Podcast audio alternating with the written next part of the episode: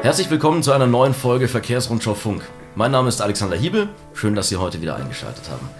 Wir sprechen heute über eine der größten Herausforderungen der Logistikbranche, den Fachkräftemangel.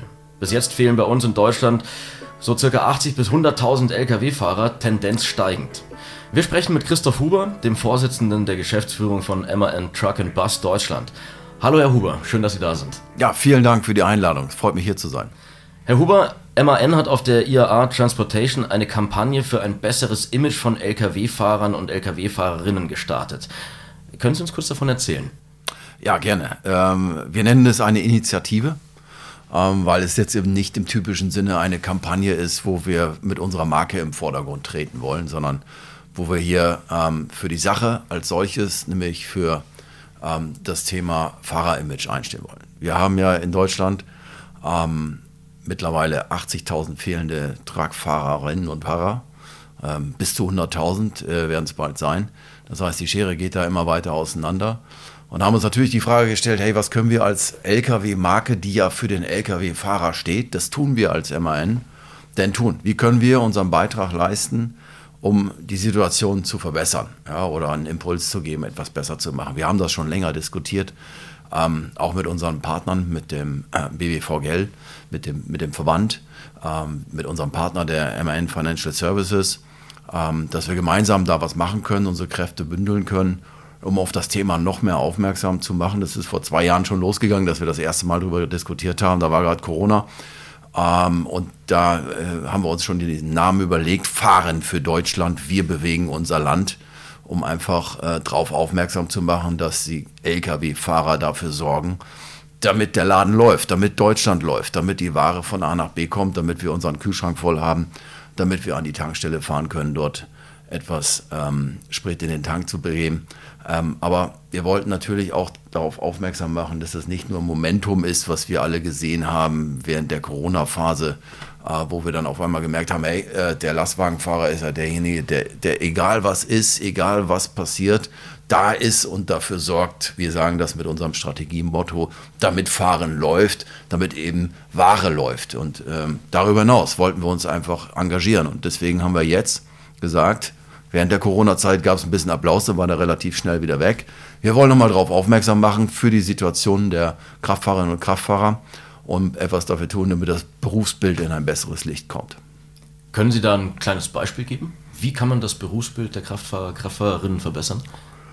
Ähm, wenn Sie heute ähm, schauen, wir äh, haben wir unsere Lenk- und Ruhezeiten, brauchen entsprechende Parkplatzmöglichkeiten. Das heißt, die Pausen müssen eingehalten werden und da kommt der, der Fahrer oder die Fahrerin schon an enorme Herausforderungen, überhaupt einen Parkplatz zu finden. Ähm, es ist so, dass wir mit wirklich mangelhaften sanitären Bedingungen ähm, in dieser Berufsbranche zu kämpfen haben. Ähm, und ähm, es ist eben auch so, dass ähm, wir ganz offen gesprochen, ähm, wir als Gesellschaft, wenn wir etwas wenn wir etwas, worauf will ich hinaus, äh, etwas bestellen. Ja, wenn wir sagen, wir konsumieren. In den letzten 20 Jahren ist, die, ist der Konsum, der Binnenkonsum, insbesondere in Deutschland, extrem gestiegen. Das heißt, wir haben es uns alle bequem gemacht, schnell irgendwo was zu konsumieren, indem wir irgendwo in den Laden gehen oder irgendwo online etwas bestellen. Und man sagt, das kommt jetzt schnell zu mir. Haben aber uns nie die Frage als Gesellschaft gestellt, wie kommt das eigentlich zu mir? Wer bewegt denn das eigentlich? Wer bringt mir das vor die Haustür oder wer packt das ins Supermarktregal? Ähm, und, und da wollen wir in der breiten Gesellschaft darauf aufmerksam machen, dass es Missstände geht, in denen, die ich gerade genannt habe, Parkplätze, Sanitärbedingungen, auch Bezahlung. Ja, weil wir wollen ja alles einmal geschickt bekommen und nach Möglichkeit auch noch umsonst wieder zurückschicken, kein Porto dafür zahlen. Also wir wollen darauf aufmerksam machen, dass, dass da Menschen hinterstecken, die dafür sorgen, damit unsere Gesellschaft funktioniert und dass wir ihnen einfach eine höhere Wertschätzung und mehr Respekt entgegenbringen für das, was sie den ganzen Tag machen. Und am Ende müssen die auch mehr verdienen. Also Verdienst, bessere Bedingungen, bessere Parkplatzmöglichkeiten, das sind immer so drei Kernbotschaften, die ich hier highlighten möchte.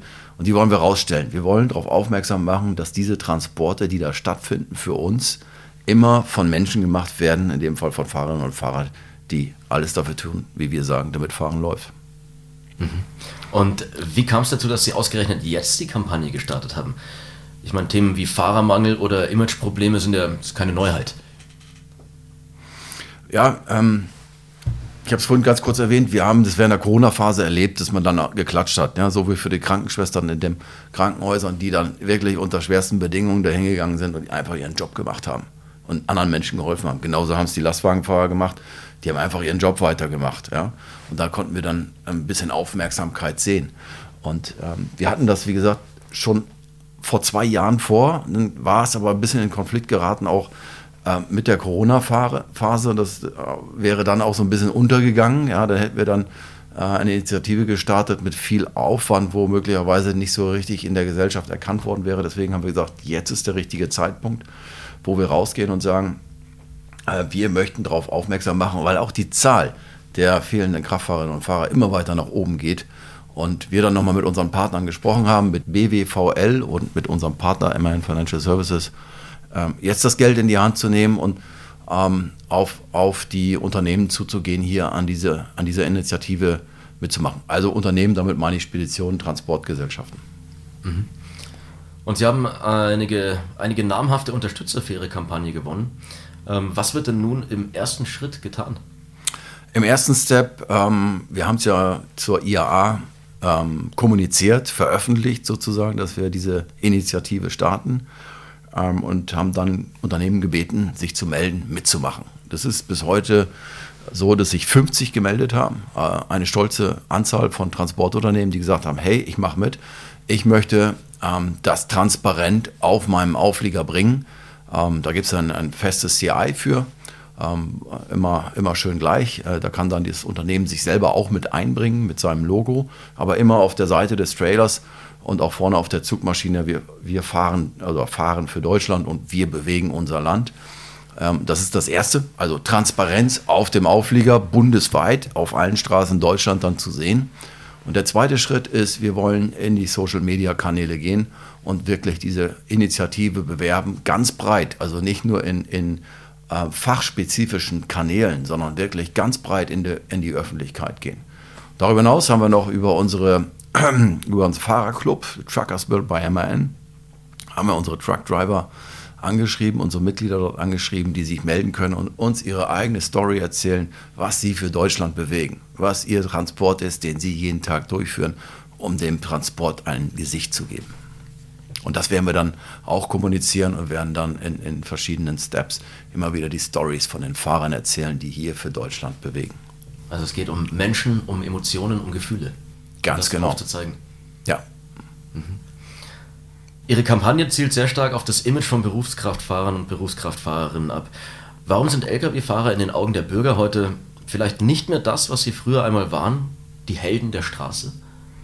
Ich, ich finde, es ist so ein bisschen aus den Fugen geraten, dass, dass die Menschen, ähm, ähm ich habe es versucht gerade schon so kurz äh, auch zu erläutern, ähm, wirklich hinter diesen Transport auch denken ja, was da passiert. Es ist alles unheimlich schnelllebig geworden und jeder macht sich irgendwie gar keine Gedanken, was passiert eigentlich, wenn ich jetzt hier bei Amazon klicke und das Ding bestelle. Im Hintergrund, was für ein logistischer Aufwand dort passiert. Und das, das ist, es ist nicht, nicht mehr en vogue oder es wird nicht mehr so drüber nachgedacht, was da passiert. Und ähm, diese Stories, die es von früher gab, äh, auf Achse und so, hey, das sind Helden, die, die, die, die bewegen was. Ähm, äh, das, das findet nicht mehr statt. Der Verkehr hat enorm zugenommen. Ähm, die Straßen sind absolut überfüllt. Es gibt keine Parkplätze und das merken natürlich Pkw-Fahrer. Das merkt jeder in der Gesellschaft. Fast jeder fährt einen Pkw. Ähm, und dann, dann wird es halt so, dass es eher so wahrgenommen wird, dass der Lkw-Fahrer eine Belastung ist, ja, irgendwie eine Last ist, der sorgt für Stau oder so passieren komische Unfälle. Und das wird immer so rein interpretiert, dass dann die Lkws an allen schuld sind. Und das hat sich so verankert in der Gesellschaft gegenüber vor 20 Jahren meinetwegen. Ähm, und das ist ja überhaupt nicht so. Ja, die machen ja diese erschwerten Bedingungen für uns alle mit ja, und, und, und kämpfen damit. Ich wiederhole mich. Äh, die sorgen dafür, damit der Laden läuft, damit Deutschland sich bewegt. Mhm. Und wie kann man die große Systemrelevanz, die Fahrpersonal zweifelsfrei innehat, wieder in die Köpfe der Menschen bekommen? Sie haben vorhin schon mal kurz die Emotionen, Geschichten, Stories angesprochen. Ich könnte mir vorstellen, jetzt für mich persönlich, dass das wahrscheinlich einer der, der Hauptdreh- und Angelpunkte sein könnte. Ja, Sie haben es richtig gesagt. Emotionen sind wichtig. Wir müssen dem Transport wieder ein Gesicht geben. Und zwar nicht das Gesicht der Spedition, sondern das Gesicht von dem Fahrer. Und das müssen wir, und das ist der Beitrag, den wir leisten können äh, in der Transport- und Logistikbranche als Lkw-Hersteller, dass wir sagen können, hey, wir haben nicht nur ein fahrerfreundliches Fahrzeug gebaut, wo sich der Mensch als Fahrer auch gerne reinsetzt, wo er sich wohlfühlt, wo er hohen Komfort hat, wo er schön drin übernachten kann. Es muss ja viel weiter gehen. Ja? Es muss ja darüber hinaus einfach ähm, so sein, dass die breite Öffentlichkeit erkennt, ähm, ähm, dass das das ist nicht nur hier die Spedition, die von A nach B fährt, sondern da stecken überall Menschen dahinter, die sich hinter das Lenkrad setzen, die diesen Job gerne machen, auch mit Leidenschaft machen, aber ja, die am Ende auch ähm, dafür nicht nur eine gute Bezahlung wollen, einfach Respekt und Anerkennung. Also Emotionen, äh, Menschen reinbringen, Personen hinter den Transport bringen, mehr darauf aufmerksam machen. Ich glaube, damit könnten wir in der Debatte, in, in, der, in der Gesellschaft eine Debatte starten, die dem Job als solches eine bessere Wertschätzung, eine bessere Bezahlung und bessere Voraussetzungen liefert. Sie sprechen auch konkret den geringen Frauenanteil in der Branche an.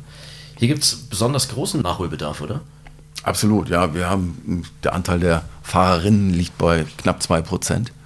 Okay. Also da sehe ich noch ein Riesenpotenzial, den Fahrermangel auch zu bekämpfen. Das heißt, Vereinbarkeit von Beruf und Familie ist hier natürlich absolut gefragt.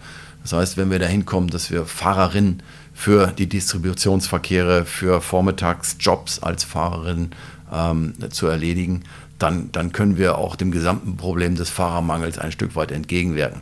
Aber wir müssen auch einiges dafür investieren. Ja, wir müssen auch wirklich dafür sorgen, ähm, dass, dass, dass wir ähm, die, die, die Arbeitszeiten entsprechend anpassen, dass wir gewisse, gewisse ähm, Arbeitsmodelle auch zulassen und wir müssen wirklich auch in der Politik verdammt nochmal dafür sorgen, dass die, die Parkplatzsituation und die hygienischen Bedingungen der Sanitäranlagen sich deutlich verbessern. Ich glaube, wir alle wissen, wovon ich spreche, wenn wir an der Autobahn anhalten und mal aufs Klo müssen. Absolut. Über die Ursachen zu sprechen ist ähm, relativ einfach. Viel schwerer wird es dann, wenn es darum geht, konkret Lösungen zu finden. Wie kann aus Ihrer Sicht der Beruf des Lkw-Fahrers heute wieder attraktiv gestaltet werden, damit man auch das Nachwuchsproblem in den Griff bekommt? Ja, gute Frage. Also ähm, all das, was ich gerade sagte, diesen Job, also erstmal darauf aufmerksam machen, dass es ein total wichtiger Job ist und den es auch immer geben wird. Selbst wenn wir später mal über autonomes Fahren sprechen, wird es den Lkw-Fahrer immer brauchen. Es gibt gewisse Fahrerjobs, die werden sich mit autonomen Fahrzeugen, die immer nur als Ergänzung dienen werden, sicherlich das Fahrerbild oder die Fahreraufgaben so ein bisschen ändern werden. Aber ein großer Teil, ich sage jetzt mal ganz einfach, das ist meine, meine persönliche Einschätzung für die nächsten 30 Jahre, 80 Prozent bleibt noch der klassische Fahrerjob. Ähm, natürlich mit vielen digitalen Hilfsmitteln. Das heißt, das Lkw-Fahren interessanter zu machen, auch für nachfolgende Generationen. Hey, da ist viel Digitales drin. Das ist wirklich ein, ein Hightech-Gerät, was man da bewegt. Ähm, und wir müssen ähm, schauen, dass wir dahin kommen, dass wir die Berufskraftfahrerausbildung etwas leichter machen von den Hürden, auch bezahlbarer machen. Und da ist auch wieder die Politik gefragt. Das ist ein ganz wichtiger Aspekt. Wir haben ja heute eine riesen Monsterbürokratie, um an einen Lkw oder einen Busführerschein zu kommen. Und da stehen viele junge Menschen dann davor und sagen, ey, das kann ich gar nicht bezahlen. Äh, da, da, da, da mache ich lieber so, so einen dreieinhalb Tonnen Job, also mit einem, mit einem Van irgendwie in der Stadt aber ich setze mich nicht auf so einen Lastwagen. Und dann müssen wir, glaube ich, auch wieder ähm, die ganzen Rahmenbedingungen dann mit, mit Hygiene, mit stationären Parkplätzen, also mit Parkplätzen, mit, mit Sanitäranlagen, wenn wir das breiter in der Politik debattieren und sagen, hey, ähm, das, das verbessern wir, das gehen wir jetzt an.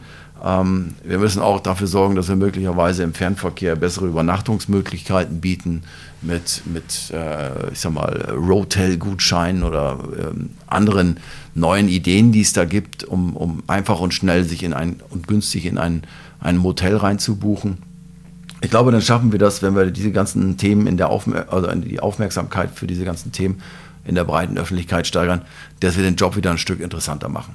Schwelle runter, was die Kosten angeht für, für die Erlangung eines Führerscheins, bessere Rahmenbedingungen und am Ende auch eine bessere Bezahlung, weil der Job ist hart, ähm, aber er kann eben auch verdammt viel Spaß machen. Und ich ahne die Antwort schon zu kennen, deshalb diese Nachfrage. Also ist es auch ein politisches Thema, wie Sie gerade gesagt haben. Ähm, die Branche warnt, wie schon gesagt, schon seit Jahren vor drohenden Engpässen, aber es ist irgendwie ja, nie so wirklich viel passiert. Was gibt Ihnen denn Hoffnung, dass es jetzt ein Umdenken in der Politik geben könnte? Ja, Hoffnung ist, äh, die, die habe ich eigentlich gar nicht, dass sie eintritt. Ich habe eine Befürchtung. Und zwar, äh, wir haben das in England gesehen, als wir Soldaten brauchen, um die Waren zu bewegen nach dem Brexit. Und ähm, wenn wir jetzt da nicht ganz schnell politisch auch umdenken, die Rahmenbedingungen zu verändern, dann werden wir in Engpässe geraten. Und dann wird es äh, nicht nur möglicherweise erstmal Ausfälle an den Tankstellen geben, weil es keinen Sprit mehr gibt, dann wird es auch leere Supermarktregale geben wenn wir da jetzt nicht gegensteuern. Und ich glaube, dann haben wir die Aufmerksamkeit, die wir auch brauchen. Aber so wollen wir es eigentlich gar nicht haben, sondern wir wollen ja präventiv uns jetzt verhalten. Ich befürchte nur, dass es wirklich zu Versorgungsengpässen in der Gesellschaft kommt und dass dann so ähnlich wie in der Corona-Phase ähm, die Aufmerksamkeit da ist, hey, wir brauchen den Lastwagen. Also es muss erstmal scheppern, bevor dann wirklich äh, der Schiff Ja, genau. Wird. Es muss wahrscheinlich erstmal scheppern, der Kasten muss vor die Wand fahren, bevor alle wach werden und sagen, jetzt müssen wir doch was machen. Ähm, aber kommen wir nochmal zu der Kampagne zurück. Es war ja nur der Anfang. Wie wird Ihre Initiative Fahren für Deutschland in den kommenden Monaten fortgeführt? Wir machen das folgendermaßen. Wir haben natürlich neben dem, ähm, dass wir transparent auf die Straße gehen, über den Auflieger, über die Social-Media-Kanäle, ähm, auch was, was wir selber in der Hand haben, wo wir als MN sagen können, da geben wir uns nochmal einen Ruck. Wir sorgen dafür, dass wir all unsere Betriebe, 142 eigene Standorte haben wir in Deutschland entsprechend ausrüsten, um den Fahrern noch mehr Willkommensgefühl zu geben ähm, sei es mit einem äh, Wasserspender, den wir zur Verfügung stellen, äh, dass wir, ähm, wir haben in allen Betrieben, auch bei uns am Werkstor in München, haben wir eine Fahrerlounge, äh, wo die Lkw-Fahrer willkommen sind, wo sie sich frisch machen können, wo sie äh, auch umsonst ein Getränk bekommen. Ähm, ja, und äh, das wollen wir eigentlich noch, noch weiter ähm, in, ins Netz bringen. Wir haben auch noch 204 Servicepartner äh, zu unseren 142 eigenen Standorten, die, die da viel schon machen für unsere, für die Fahrerinnen und Fahrer. Und die wollen wir einfach animieren, noch mehr zu tun, mit uns gemeinsam im gesamten MAN-Netz dafür sorgen, dass wir überall ein wirklich äh, starkes Willkommensgefühl Richtung Fahrerinnen und Fahrer senden. Ein Hinweis sei mir noch gestattet an dieser Stelle. Wir sind auch beigetreten ähm, der Initiative Responsible äh, Trucking. Das heißt, die, die, dieses neue Gesetz, was ab nächsten Jahr kommt für ähm, die Einhaltung der Lieferketten, was die ganzen Menschenrechtsthemen angeht. Und dafür wollen wir uns natürlich auch einsetzen und äh, ähm, alles dafür tun, ähm, damit wir hier ähm, ähm ein wirklich ähm, sauberes Bild abgeben. Und wenn ich jetzt als potenzieller Partner diesen Podcast gehört habe und sage, hey, das wäre was für mich, wo kriege ich weitere Informationen, vielleicht irgendwo im Netz oder sowas? Gerne bei uns melden. Wir haben dafür eine Internetseite, äh, Truckers World by MAN. Es gibt auch eine E-Mail-Adresse, fahrenfürdeutschland.de. Ähm, da ist, ähm, sind die Kolleginnen und Kollegen direkt dahinter und beantworten das und wir freuen uns über jede Anfrage und hoffen, dass wir sie auch positiv beantworten können. Das Berufsbild soll verbessert und die breite Öffentlichkeit sensibilisiert werden. Mit der Initiative Fahren für Deutschland will MAN gegen den Fahrermangel vorgehen. Keine leichte Aufgabe, aber eins ist klar, ohne Berufskraftfahrer geht in Deutschland gar nichts. Herr Huber, vielen Dank, dass Sie sich Zeit genommen haben. Das war's mit Verkehrsrundschau Funk für heute. Machen Sie es gut und bis zum nächsten Mal.